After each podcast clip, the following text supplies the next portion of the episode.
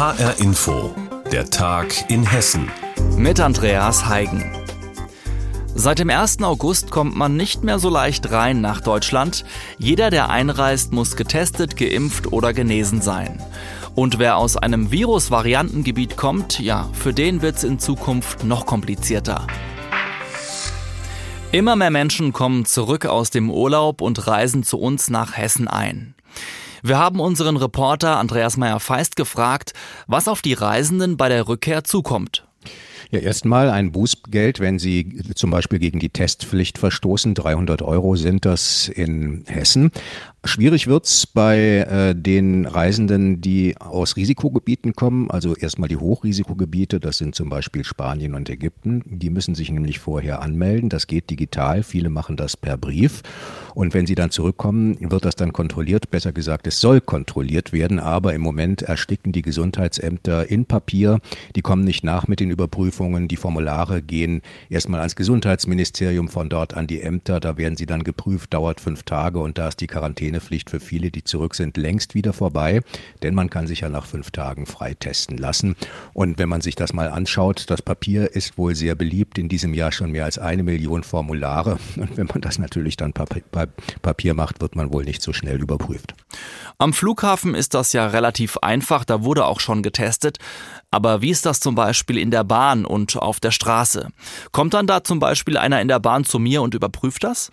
Ja, da geht die Bundespolizei durch. An den Grenzübergängen wird stichprobenartig vorgegangen. Das gilt natürlich nicht für Hessen. Am Flughafen müssen ja die Airlines äh, kontrollieren, aber Hessen hat nun mal keine Außengrenzen. Man darf aber nicht vergessen, dass wenn man zum Beispiel in Kassel wohnt, in Tirol Urlaub gemacht wird, erstmal nicht äh, kontrolliert wird an der bayerischen Grenze, dass da die Polizei einen noch 30 Kilometer hinter der Grenze anhalten kann und dann kontrollieren kann. Wenn man da keinen Test hat, dann äh, wird das aufgeschrieben. Die Information geht an das Gesundheitsamt, in dem Fall in Kassel. Und von dort gibt es dann den Bußgeldbescheid bis zu 300 Euro.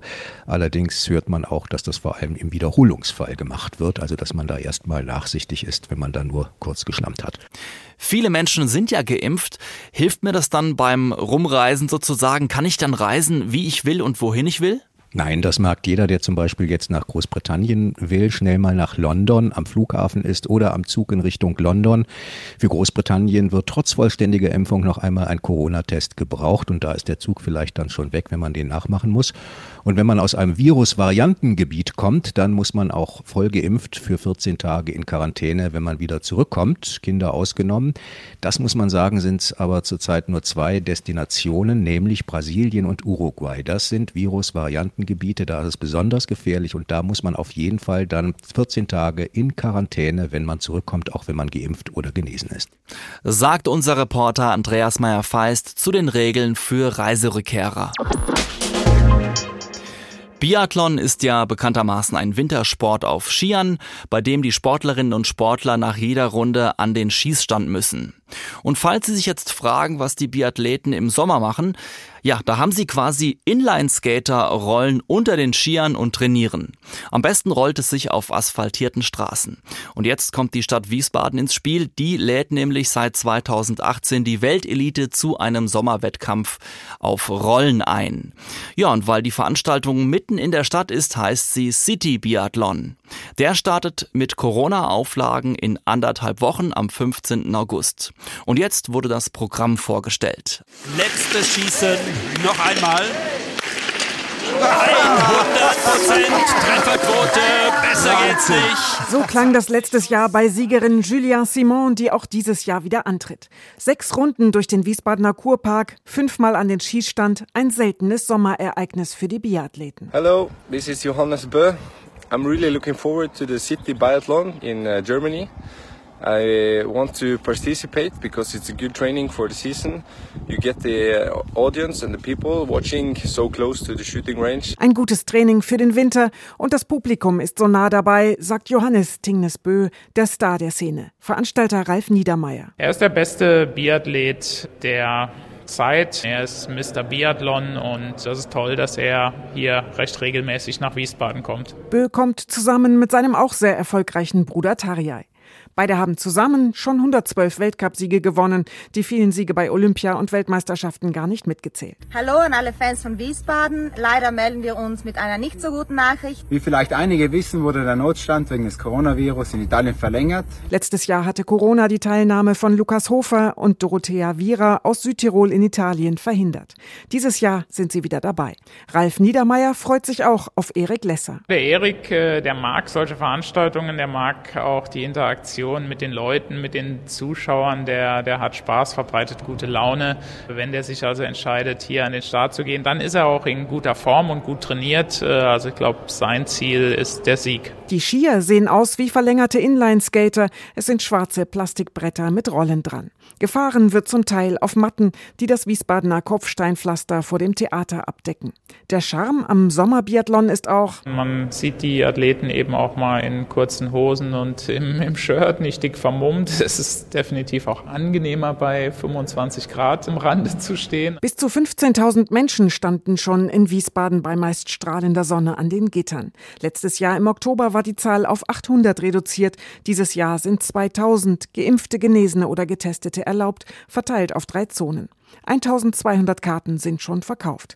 Wiesbadens Oberbürgermeister Mende freut sich über den Erfolg. Die Atmosphäre sei besonders. Das ist ein ganz besonderes Ambiente rund um das Kurhaus mit dem Kurpark dabei. Das kann, glaube ich, kein anderer Biathlon-Ort so bieten, weil Biathlon findet ja normalerweise im Schneetreiben statt. Normalerweise, sagt auch Niedermeyer, ist man beim Biathlon nämlich mitten im Wald und nicht in einer Kultur- und Kurkulisse aus der Zeit um 1900. Das war ein Beitrag zum City Biathlon in Wiesbaden, der demnächst startet, von Andrea Bonhagen. Netz gegen Hetz. So heißt die neue Ausstellung im Sarah Nussbaum Zentrum für jüdisches Leben in Kassel. Es geht um eine Bilanz nach sechs Jahren Aufklärungsarbeit des Zentrums im Kampf gegen Vorurteile und Antisemitismus. Die Ausstellungsmacher berichten über Erfreuliches, Trauriges und von Momenten, in denen ihnen der Atem stockte. Jens Wellhöhner hat die Ausstellung besucht. Am Sabbat essen Jüdinnen und Juden auf der ganzen Welt Matze. Das sind Brotfladen aus ungesäuertem Teig. Eine jahrtausendealte Tradition. Auch Ilana Katz und ihre Familie essen Matze.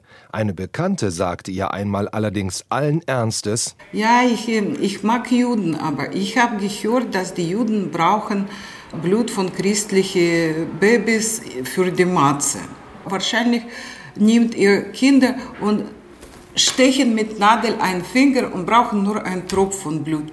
Das sagte eine Dozentin für Geschichte an einer deutschen Uni, erzählt Ilana Katz.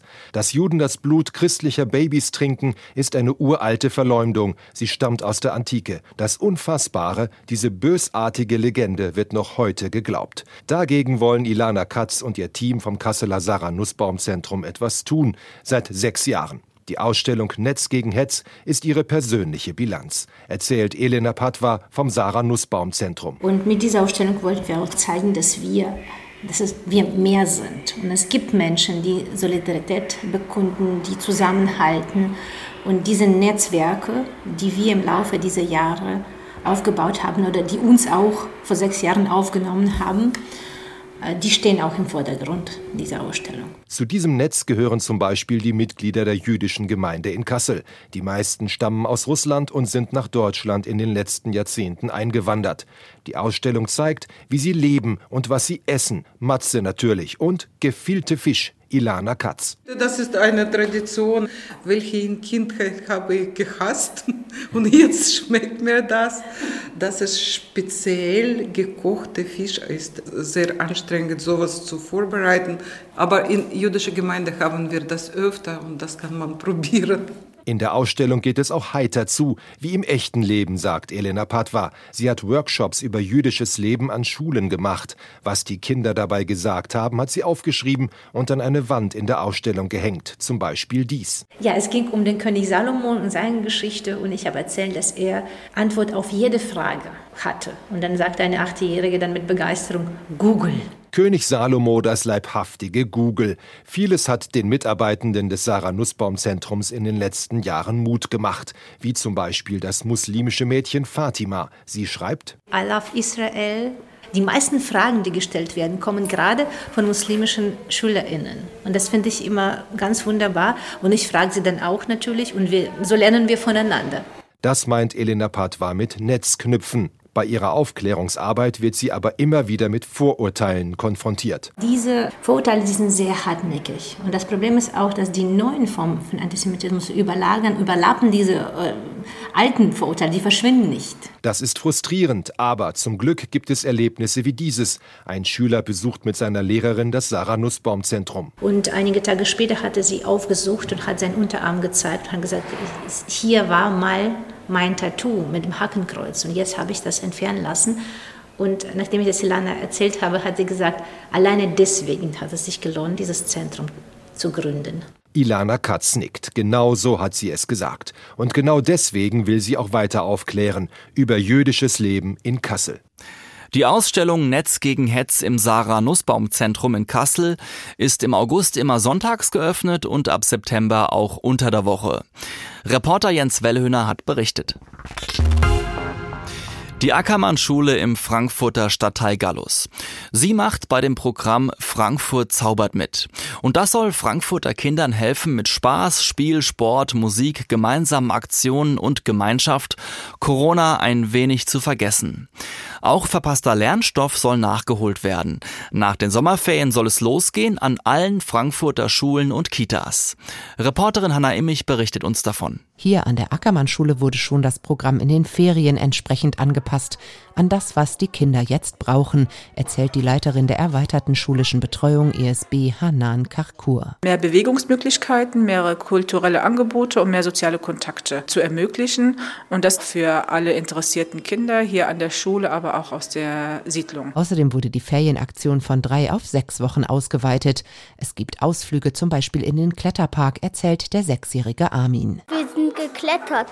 Es gibt für 1 bis 9. Stufe und ich habe die sechste Stufe geschafft. Die Kinder fahren mit dem Schiff über den Main oder besuchen das Museum für angewandte Kunst, leben förmlich auf und lernen ganz nebenbei noch etwas dazu, wie die neunjährige Celine. Die Postkutscher haben immer so Briefe an der Seite versteckt, damit keine Diebe die nehmen, weil da immer früher Geld war. An den anderen Tagen wird getobt, gemalt, gebastelt und auch gekocht. Wir machen hier gerade Pizza und das macht uns auch viel Spaß. Vorher muss man zusammen einkaufen. Wir hatten einen Jungen dabei, der ist auch richtig gut in Mathe und darum haben wir halt, wir brauchen halt seine Hilfe und so. Und wir haben dann so zehn Pakete davon, diese kleinen Brötchen. Dann haben wir halt ausgerechnet und dann sind wir zur Kasse. Nur ein Beispiel, wie die Kinder spielerisch Dinge lernen, die sie auch für die Schule brauchen und so Lernrückstände aufholen können. Diese Angebote soll es auch nach den Ferien im Rahmen von Frankfurt Zaubert weitergeben, sagt Hanan Kakur. Da werden wir mit den Lehrern auch in eine ganz enge Abstimmung gehen. Was wird beispielsweise in dem Fach Mathematik gerade gelehrt? Wo sieht der Lehrer auch Rückstände? Was konnte zu kurz gekommen sein während des Homeschoolings? Die Ackermann-Schule ist nur ein Beispiel. Bei Frankfurt Zaubert soll mit zahlreichen Projekten an Schulen und Kitas nach den Ferien in ganz Frankfurt eben gezaubert werden, damit die Kinder in Frankfurt mit möglichst viel Freude und zuversichtlich in das neue Kita- oder Schuljahr starten. Frankfurt zaubert. Bei dem Projekt soll Schülern in der Corona-Krise geholfen werden, verpassten Lernstoff nachzuholen und die Krise ein bisschen zu vergessen. Und damit sind wir auch am Ende der Sendung Der Tag in Hessen. Mein Name ist Andreas Heigen und die Sendung finden Sie wie immer auch als Podcast auf hrinforadio.de.